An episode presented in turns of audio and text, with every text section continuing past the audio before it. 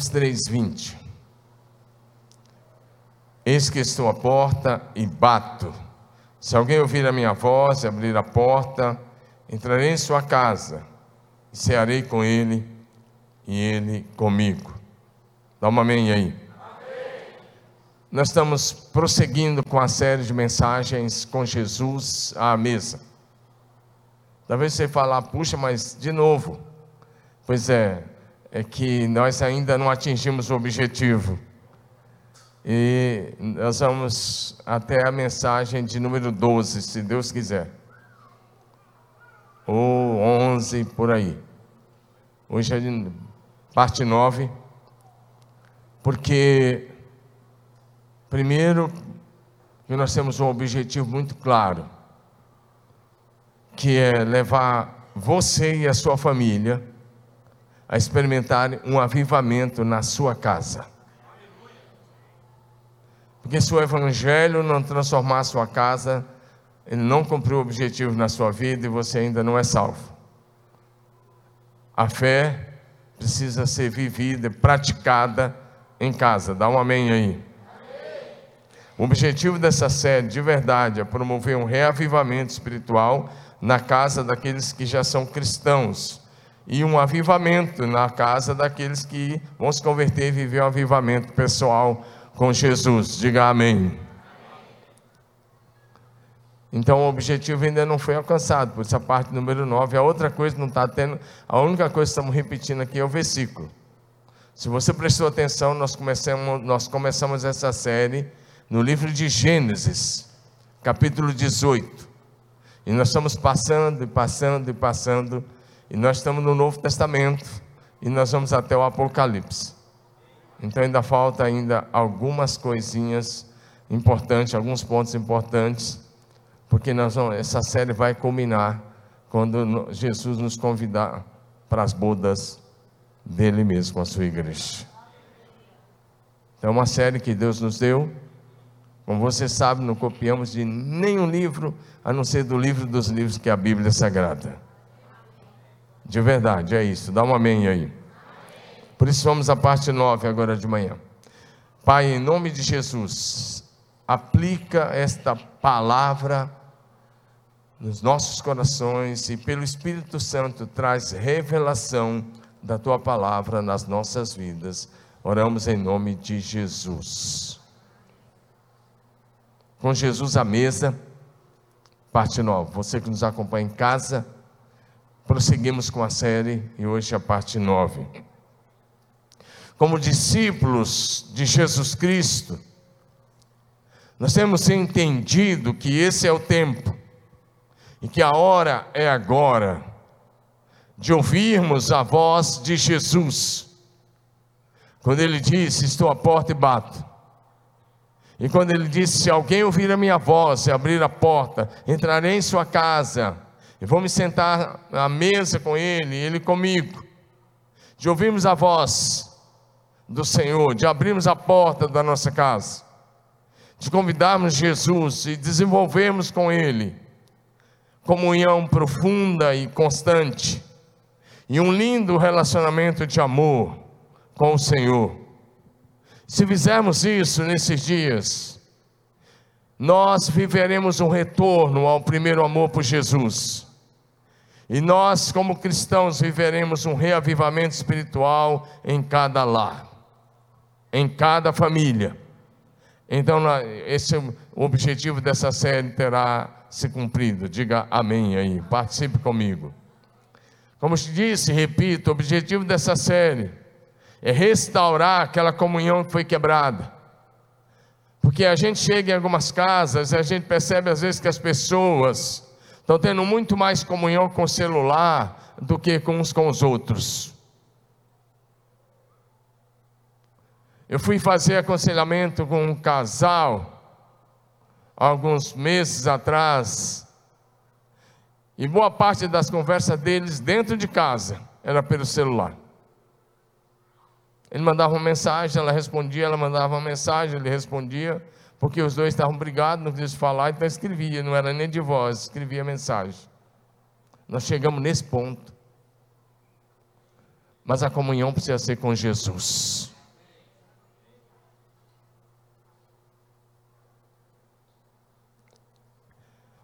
Então nós queremos ver as famílias tendo um tempo de restauração do relacionamento que foi quebrado entre pais e filhos. Conheço adolescentes aqui da igreja, filhos de pais cristãos, que já assistiram a mais de 900 episódios de algumas séries aí. Eu nem vou falar o nome, que se eu ficar falando, eu promovo aqui o negócio. Mas tem uma série que tem mais de 900 episódios, de 20 minutos cada episódio. E alguns adolescentes aqui da igreja já assistiram mais de 900 episódios. Mas esses mesmos adolescentes talvez não leiam um capítulo da Bíblia por semana. Onde nós vamos parar com o cristianismo assim? Se nós desenvolvermos esse nível de comunhão que está sendo proposto, nós vamos restaurar a comunhão entre os membros da família nós vamos restaurar o diálogo, nós vamos restaurar a boa comunicação, mas também nós vamos restaurar a fé genuína na família, e as famílias cristãs vão voltar a ser fervorosas na oração no lar, vão voltar a ser perseverantes em casa, e vão voltar a ser avivadas, santas, estáveis, saudáveis, e vão voltar a ser permanentes. Diga comigo, permanentes. Porque hoje a grande necessidade é que a gente permaneça em Jesus.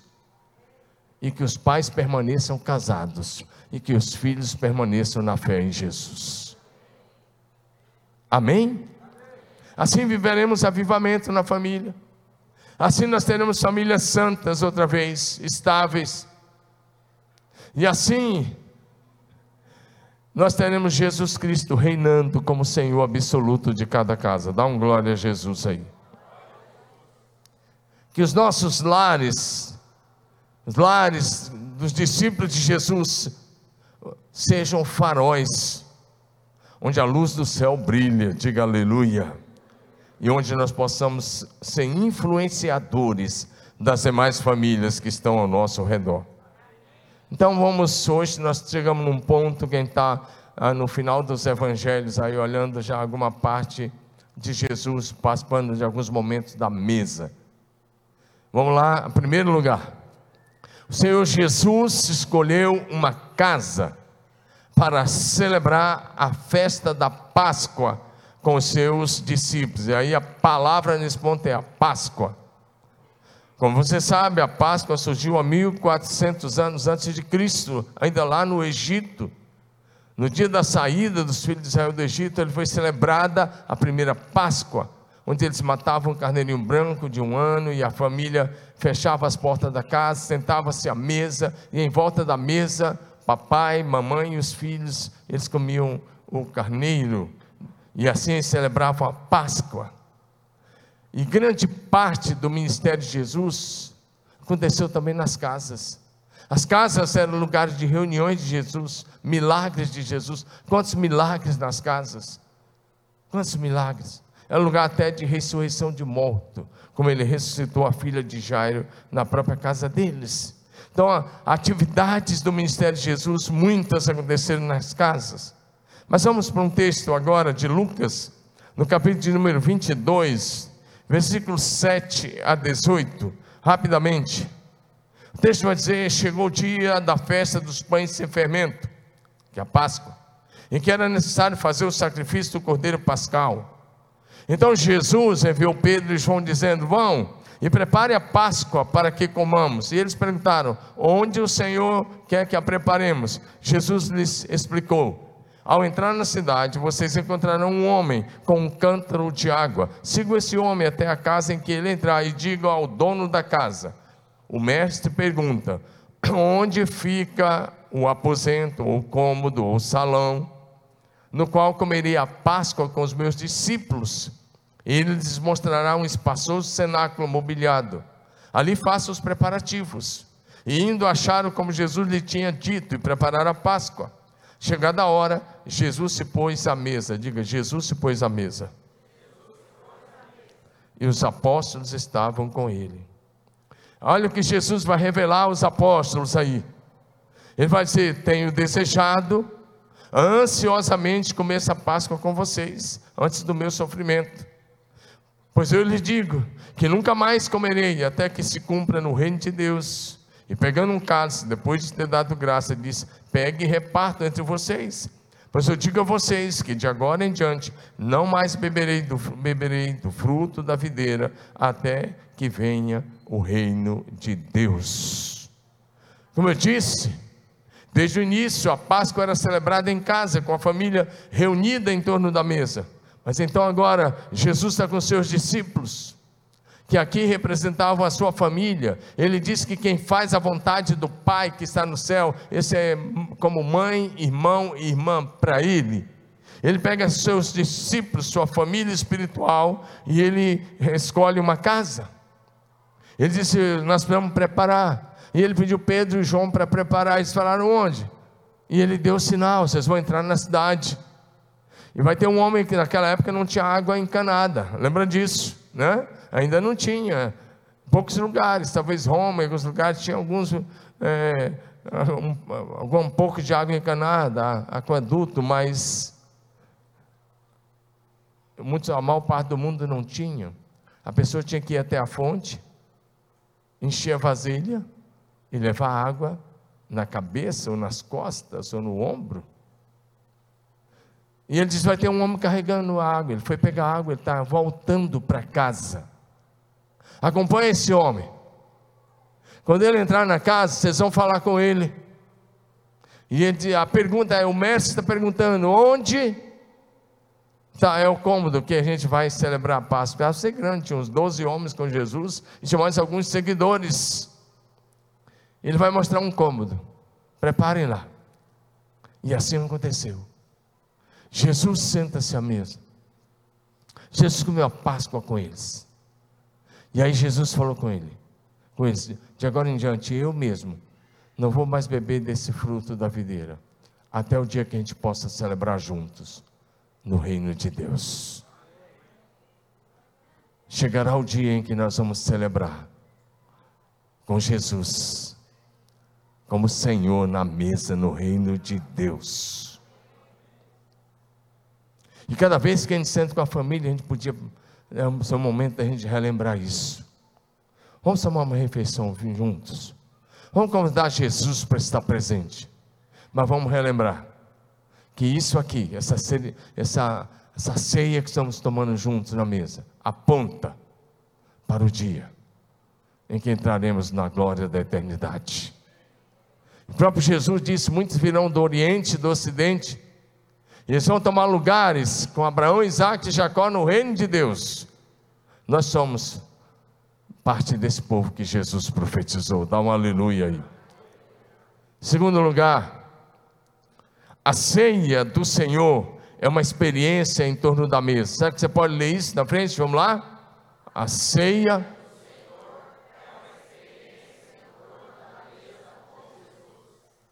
A ceia do Senhor é uma experiência em torno da mesa com Jesus. Jesus celebrou a Santa Ceia com seus discípulos em torno da mesa. Sabe por quê? Porque ali ele queria fazer uma revelação tremenda a revelação da nova e eterna aliança. Se ele tivesse morrido na cruz sem fazer essa revelação, algo teria ficado para trás. Mas nessa última ceia, Jesus senta com eles. E Jesus tem em mente falar com eles da nova e eterna aliança, do sangue que ele iria derramar, o sangue que nos purifica de todo o pecado, o sangue que nos comprou para Deus, o Pai que está no céu. Dá um glória a Jesus. Ele está celebrando a ceia para falar da obra da redenção, da salvação eterna e do, da aliança que é superior a todas as outras que já existiram a nova e eterna aliança. Mateus capítulo 26, versículo de número 20, diz assim: Ao cair da tarde, Jesus pôs-se à mesa com seus discípulos. Diga comigo: Jesus pôs-se à mesa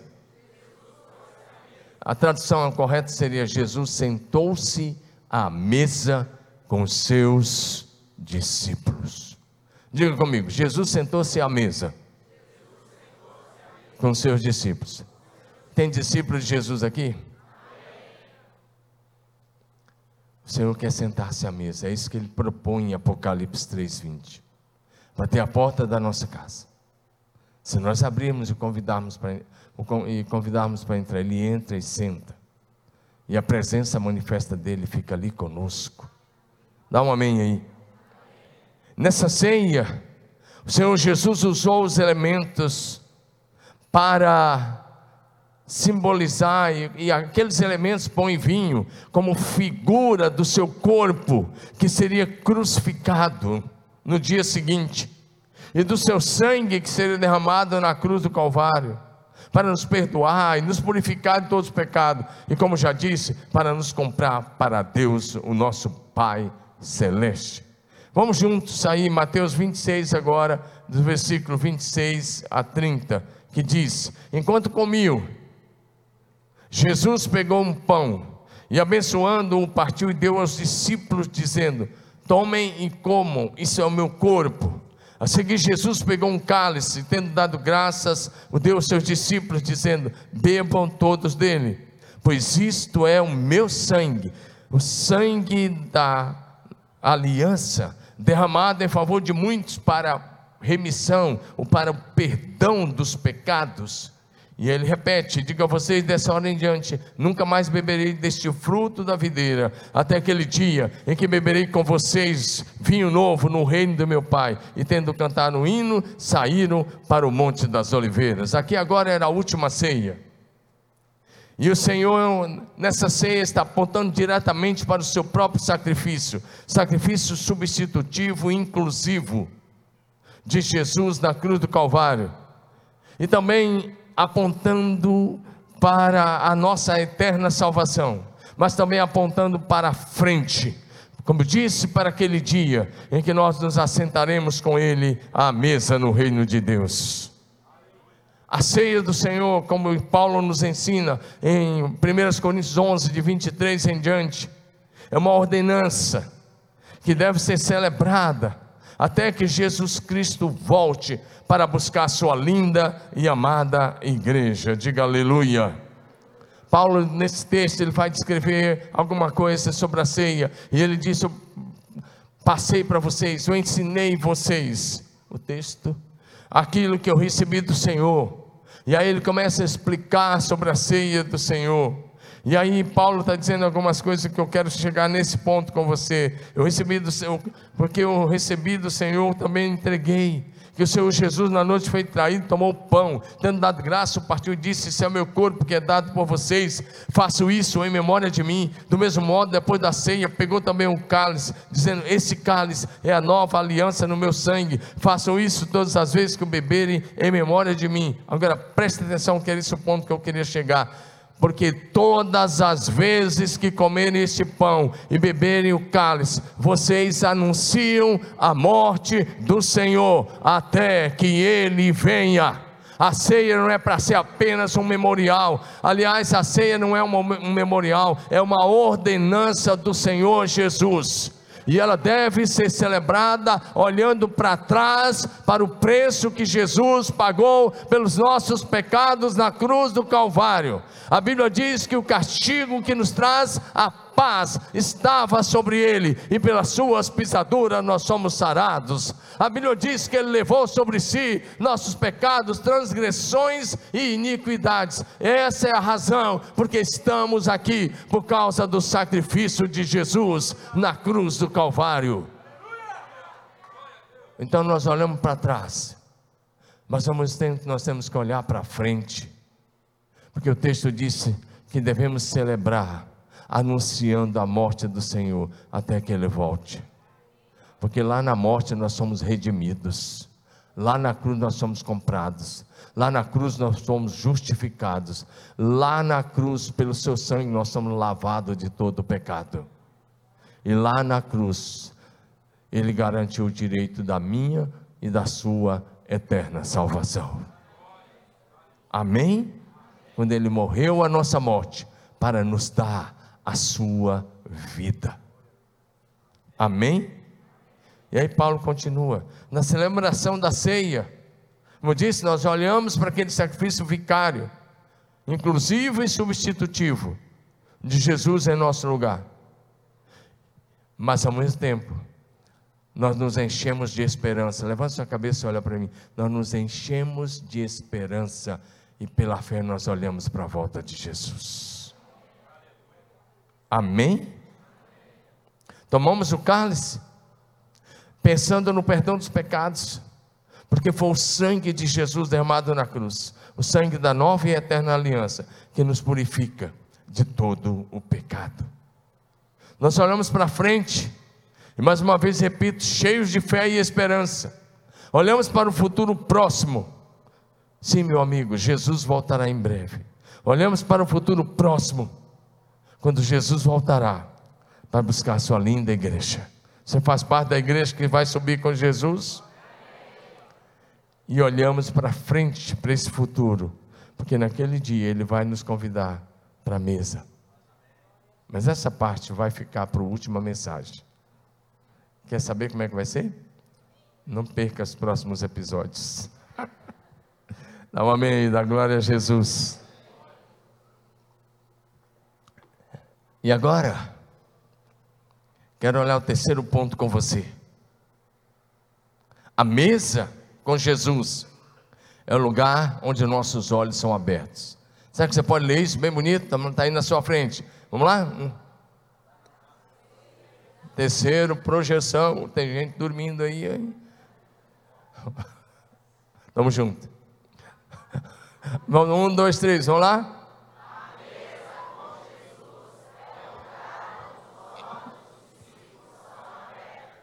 A mesa é o lugar onde os olhos, nossos olhos são abertos. E aí a gente vai poder trabalhar melhor esse ponto. Eu queria mesmo chegar aqui para trabalhar um pouco melhor esse ponto juntos aqui.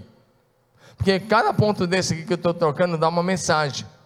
Mas estou passando muito rápido para você entender o que nós estamos querendo transmitir nesses dias sobre a experiência da mesa com Jesus.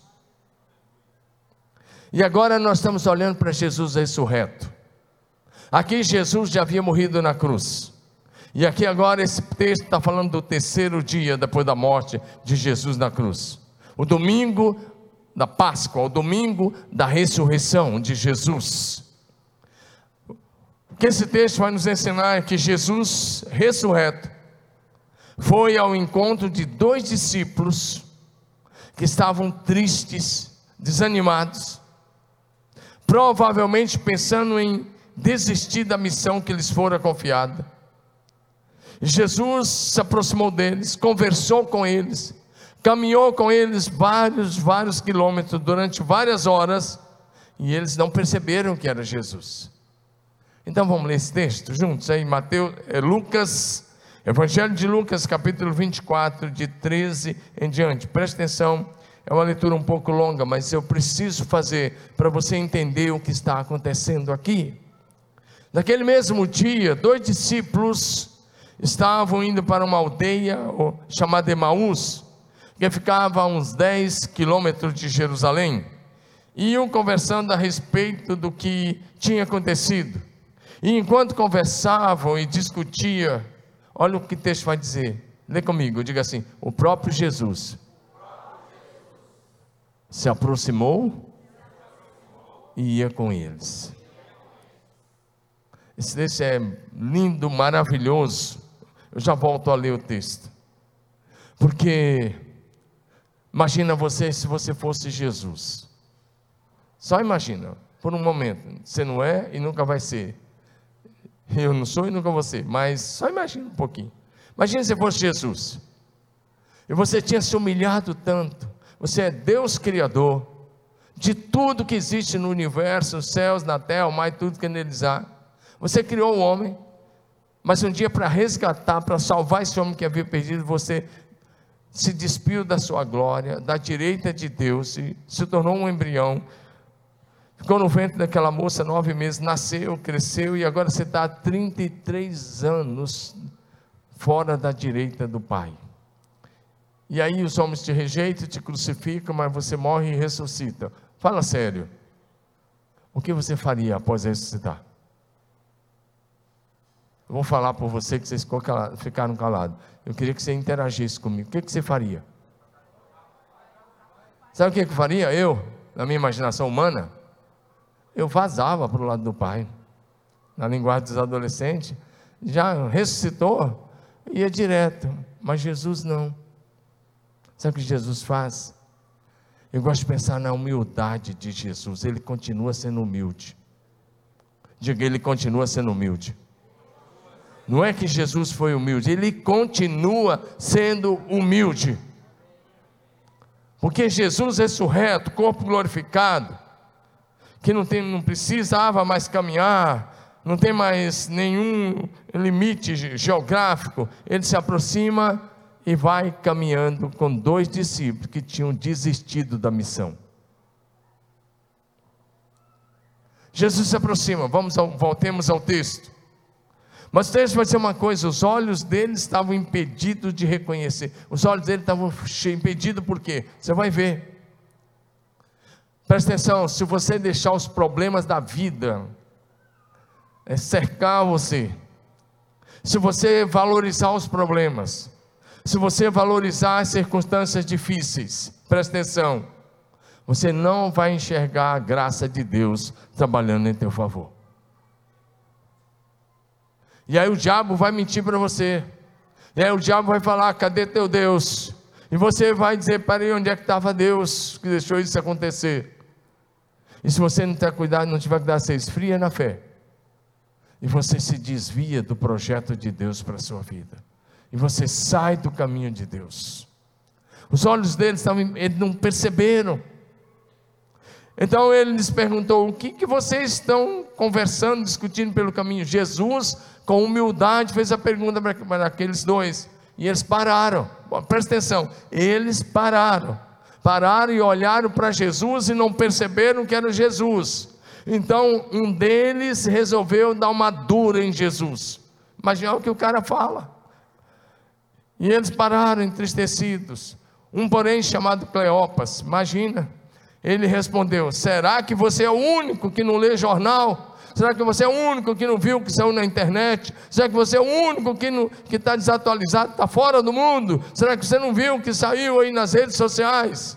Hoje seria assim. Olha para agora eu vou ler o texto direito. Será que você é o único que esteve em Jerusalém e não sabe o que aconteceu nesses últimos dias? Meu Deus, o cara está sendo duro com Jesus. Aí Jesus, com humildade, disse: Do que se trata? Olha, Jesus, do que se trata?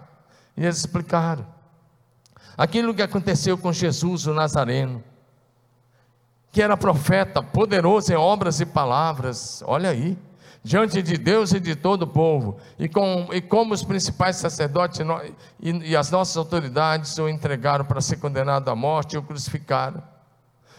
Nós esperávamos que fosse ele que havia de redimir Israel, mas depois de tudo isso, já estamos no terceiro dia, desde que essas coisas aconteceram. E olha o que ainda vão falar: é verdade, também que algumas mulheres do nosso grupo nos surpreenderam, indo de madrugada ao sepulcro e não achando o corpo de Jesus, voltaram dizendo que tinham tido uma visão de anjos, os quais afirmaram que ele vive. De fato, de fato, alguns dos nossos foram também ao túmulo e verificaram a exatidão do que as mulheres disseram, mas não viram.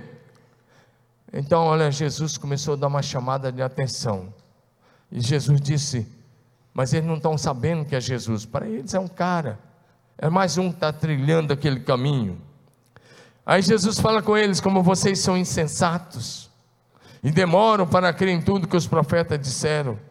Não é verdade que o Cristo tinha que sofrer e entrar na sua glória?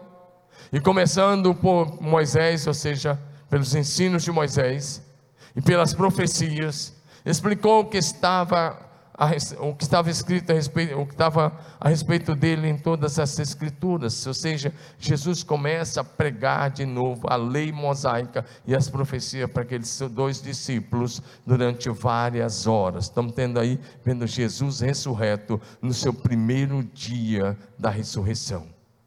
Agora olha o que acontece. Quando se aproximaram da aldeia para onde ia, Jesus fez menção que ia passar adiante. Mas eles o convenceram a ficar. Essa foi uma atitude boa deles. Diga assim: atitude boa. Você veio cultuar mesmo você está aqui? Essa cadeira não é boa para dormir, não é boa ficar encostado. É só para sentar mesmo, cultua Deus. Diga, eles tiveram uma boa atitude. Convenceram a ficar. Eles disseram, para até então, para aquele estranho, fica conosco, porque é tarde. O dia já está chegando ao fim, já está escuro.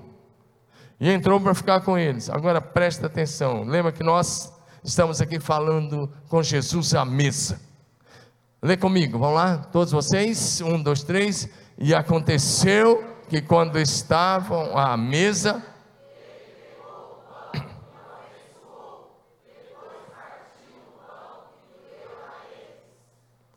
eles abençoam. Vocês não leram até o fim. Vamos lá?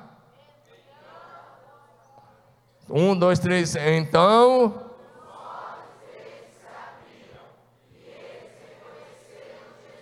Ok.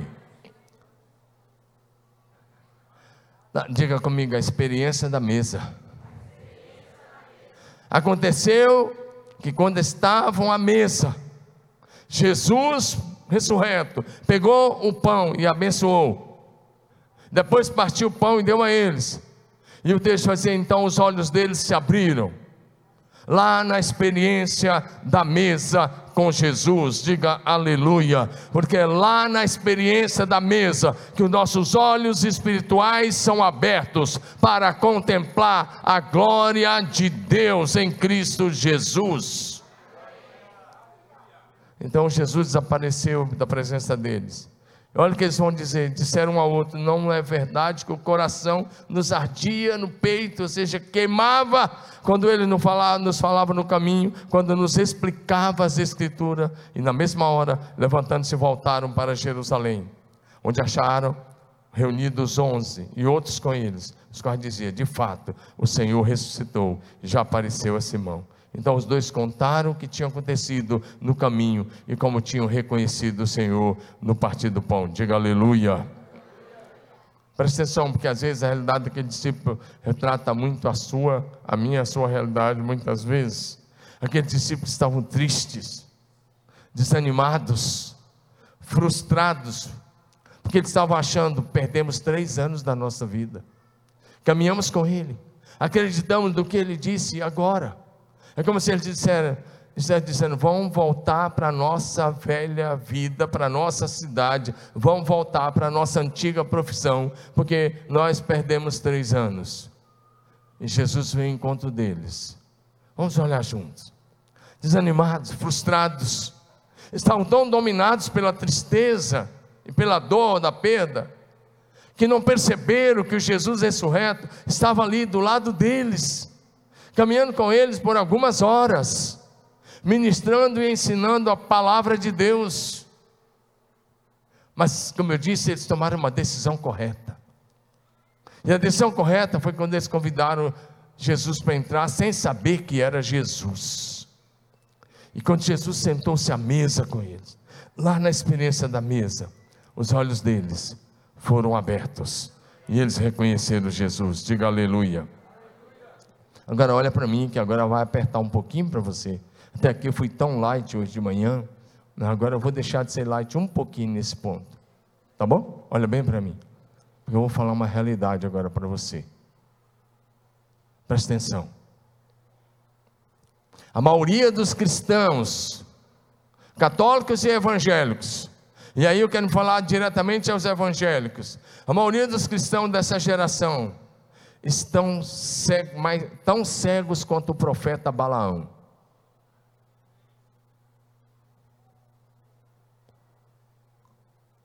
Se você, depois na sua casa, estudar Números 22, do verso 21 até o 23, lá no meio do, quando o povo de Israel estava no deserto, Balaque chamou Balaão, que a princípio era um profeta de Deus, que depois se tornou um, profeta, um, um falso profeta, mas nessa época ele ainda era um profeta de Deus. E Balac queria que Balaão fosse amaldiçoar o povo de Deus. E ofereceu uma alta quantia em dinheiro para ele. O rei Balaque fez isso. E eu quero dizer, e mais, agora vai apertar um pouco mais.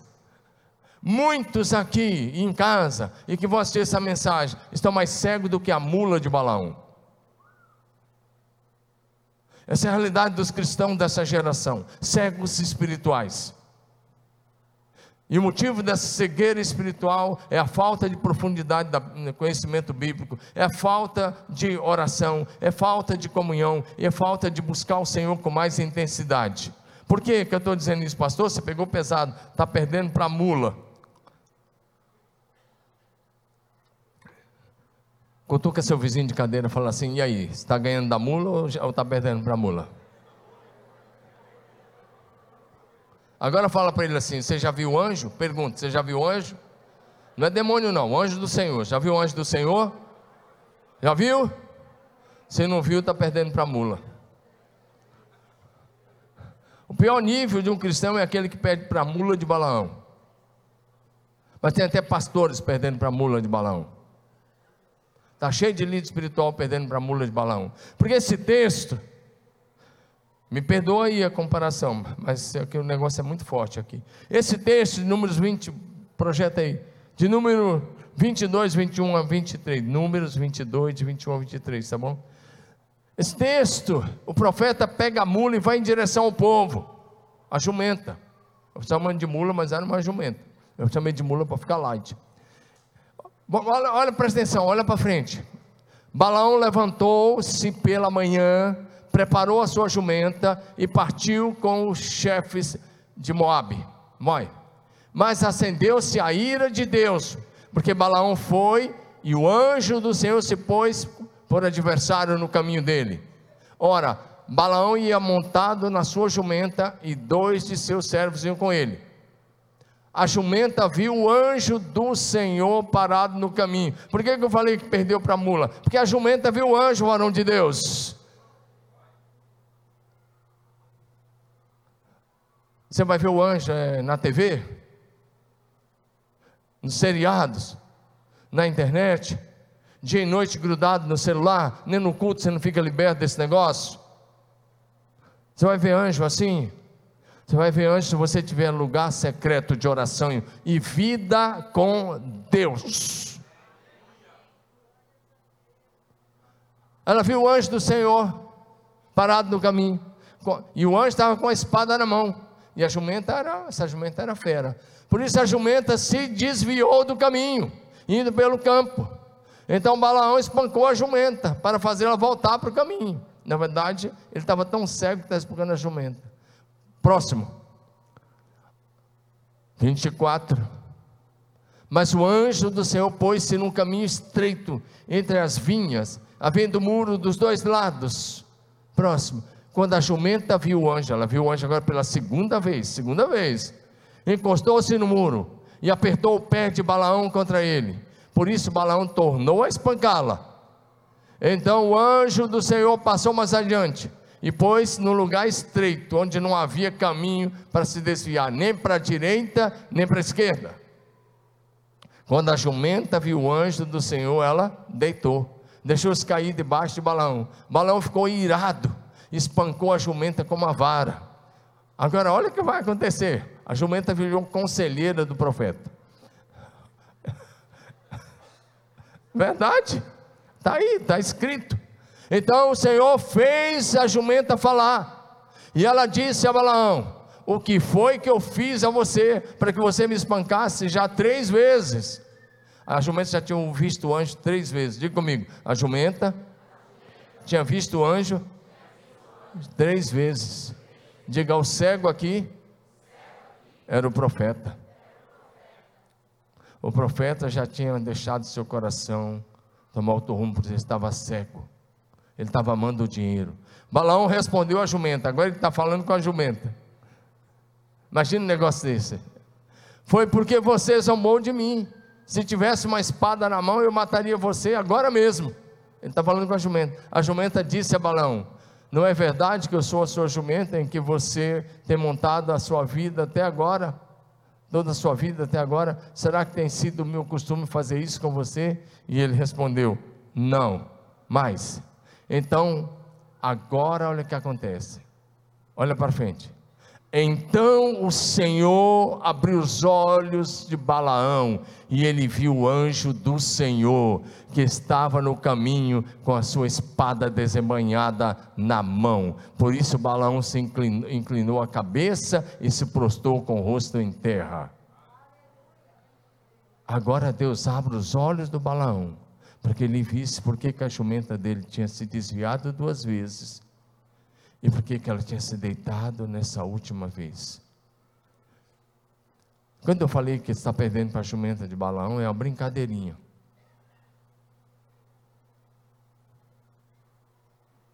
Deixa eu dizer, uma brincadeirinha que a gente faz. Mas a grande verdade é que essa geração tem se tornado cega para o mundo espiritual. Preste atenção, porque nós temos valorizado muito mais as coisas dessa terra do que as coisas de Deus. O Paulo faz uma brincadeirinha, cita ele de novo aqui.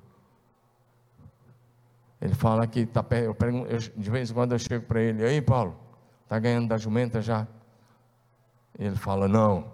Aí um dia eu perguntei, Paulo, e aí, já ganhou da jumenta?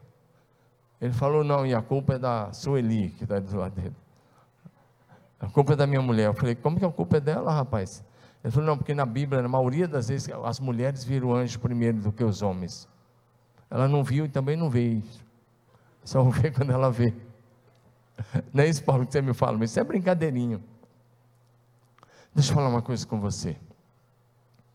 Desde o meu seminário, eu procurava orar duas horas por dia das 23 horas até meia-noite, todo dia. E das 5 às 6 da manhã, todo dia. E das 6 às 6 e meia ainda orava, participava do culto de oração, de segunda a sexta. Essa meia hora era porque se não fizesse essa meia hora, eu não tomava café da manhã. Então, como eu queria tomar café, eu ia no culto.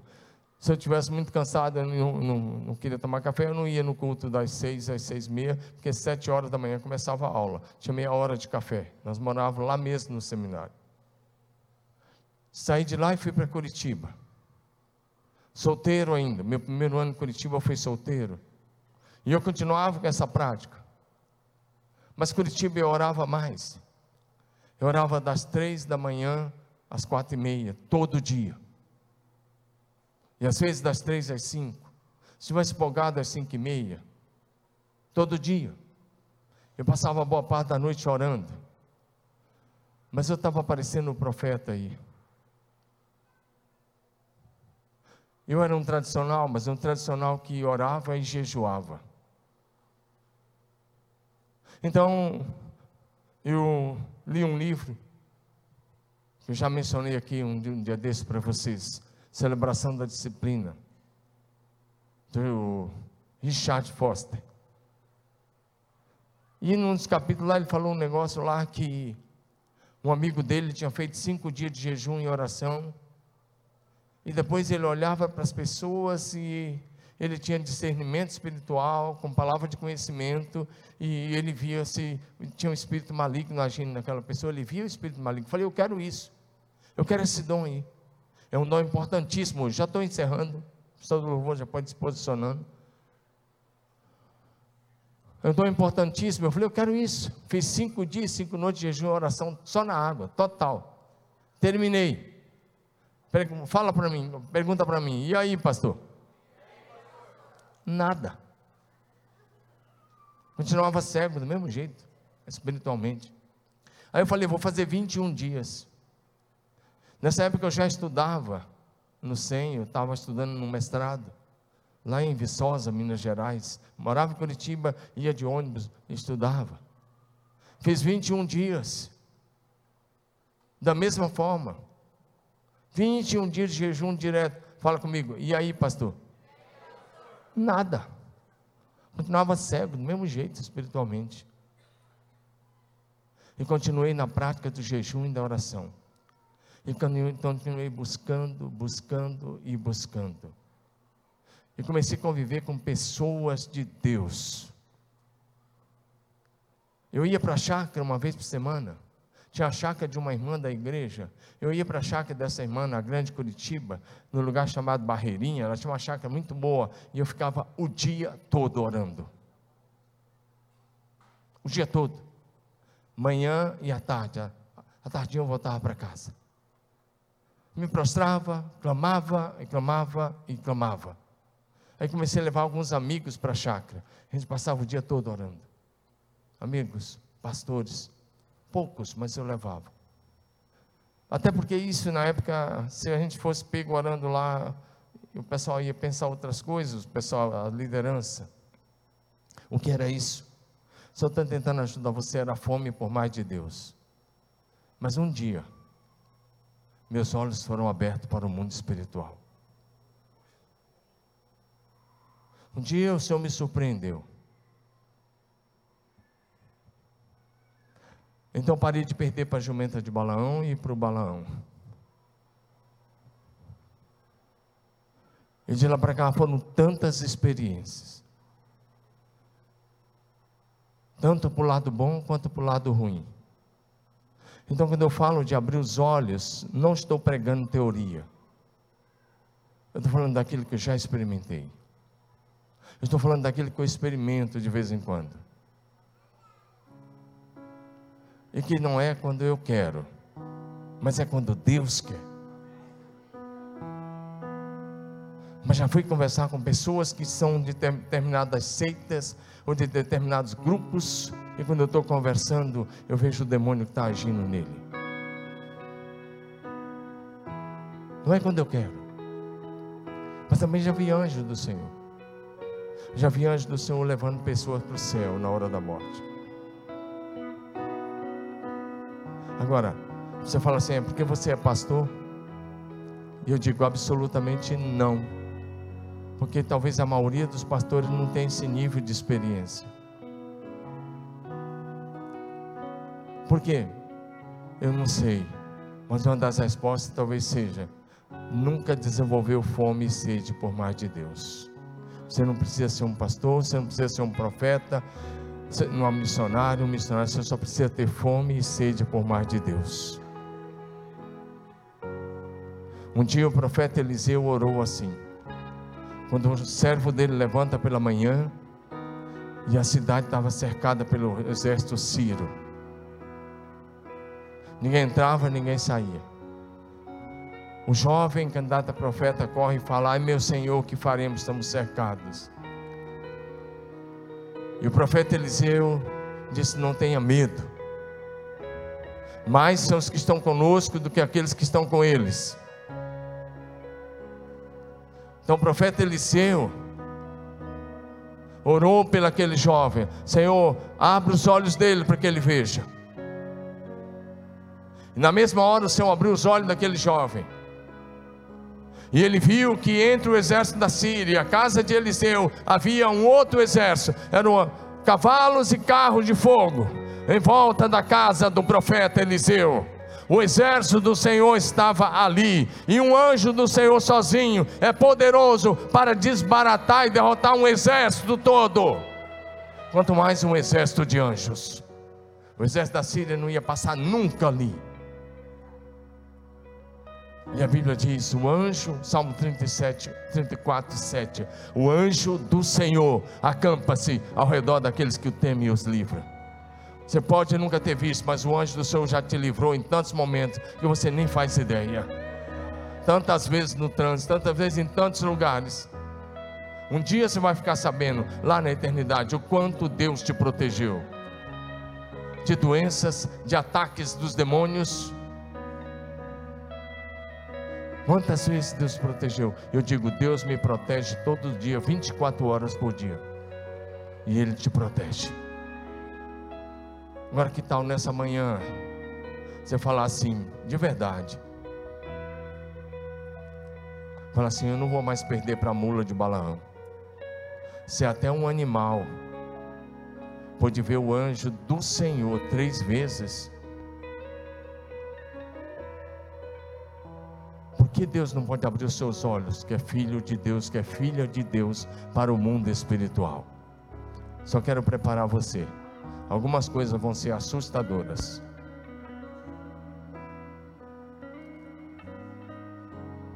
Você fala assim, pastor, qual foi a última vez que você viu? Eu digo para você, essa madrugada.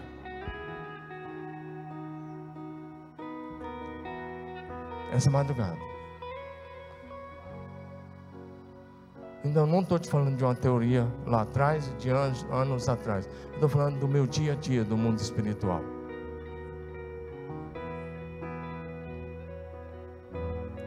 O mundo espiritual é tão real quanto esse mundo que você está olhando.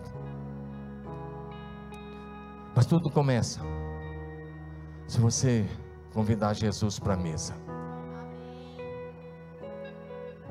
Já que eu estou falando aqui, eu poderia expor algumas pessoas aqui, mas eu não vou expor. Mas aqui tem gente aqui na primeira fileira, aqui, ali, por ali assim. Você olha quem está na primeira fileira aí, você vai ver. Eu lembro de um dia que o culto começou aqui, não estava tendo pregação, não estava tendo nada. Isso tem uns três anos. Era a segunda música. E eu olhei para o lado, faltou alguém do meu lado. Eu olhei, já estava caído ali embaixo da cadeira.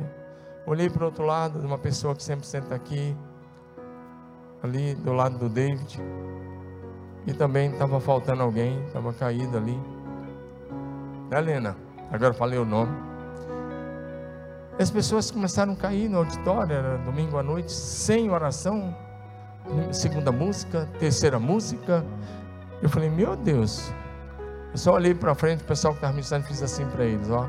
Não vou subir aí hoje não, pode ir lá. Eles tocaram bastante, eles cansaram. Eu vim aqui fiz um rápido arremate. Estou falando de gente que está aqui para você não ficar achando que é privilégio de alguns. A semana passou. Nós fomos embora, porque as pessoas que caíram ficaram aí. Acho que até umas 10, 10 e meia. Aí se levantaram. Ou melhor, os maridos ajudaram a levantar e levaram para o carro.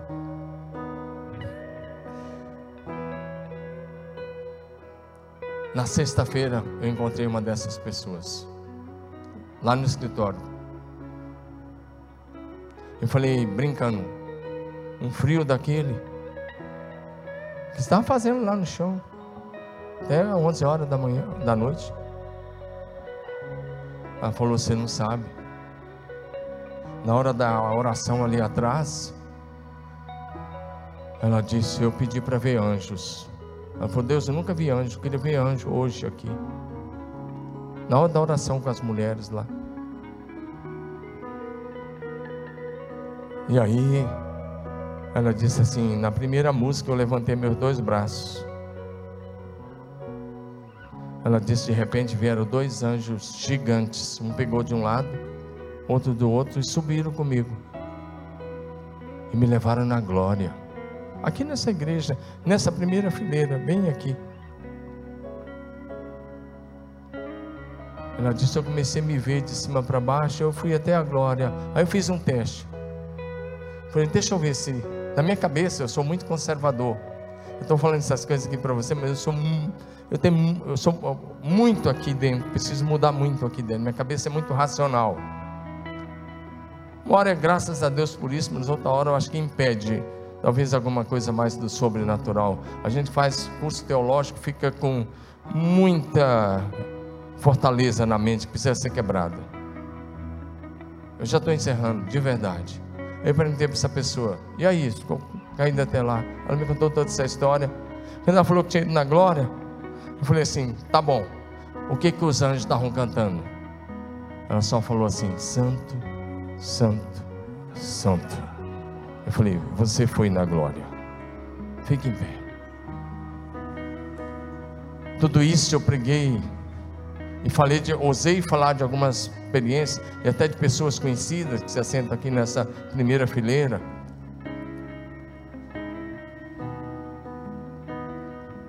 Depois você pode conversar com essas pessoas, mas várias naquela noite aqui tiveram a visão dos anjos nessa casa. Poderia falar da Adriana, que está aqui, né, Adriana? Da Malu, dali, né, Malu? De tantas outras chegaram, pastor, você não está entendendo. Tem uma delas falou assim, pastor, tinha tanto anjo aqui, quanto o número de pessoas que tinha. E o número de pessoas naquele culto era bem maior do que o que está nesse culto. Acho que era basicamente o dobro. A glória estava aí. Agora, eu só disse isso porque lá na mesa, Deus abriu os olhos, Jesus abriu os olhos dos discípulos entristecidos. Era o dia da angústia daqueles discípulos. Era o dia onde eles estavam tão desanimados. Eu não sei como você chegou aqui hoje, eu sei como você pode sair. Quem sabe agora de manhã vai ser a sua vez de dizer: Senhor, abre os meus olhos. Me tira desse cristianismo só razão, razão, razão, razão, que não leva a nada, só da letra que mata e me leva para ter algumas experiências. Não estou pregando experiencialismo, mas para que essas experiências sejam marcos de Deus na minha vida. Se for para você se orgulhar, te digo, Deus não vai abrir seus olhos. Mas se for para você testemunhar, e se for para a glória de Deus, Ele abrirá teus olhos. É verdade que quando eu falei que tinha gente perdendo para muro de balão, eu falei em tom de brincadeira. Mas essa é a mais dura e a mais triste realidade do cristianismo hoje. Porque o que eu estou pregando, as pessoas terem seus olhos espirituais abertos era o mais natural no Velho Testamento. E era o mais natural no Novo Testamento. Todos os discípulos disseram que Jesus está sentado à direita de Deus. E eles disseram porque viram. Eles viram Jesus.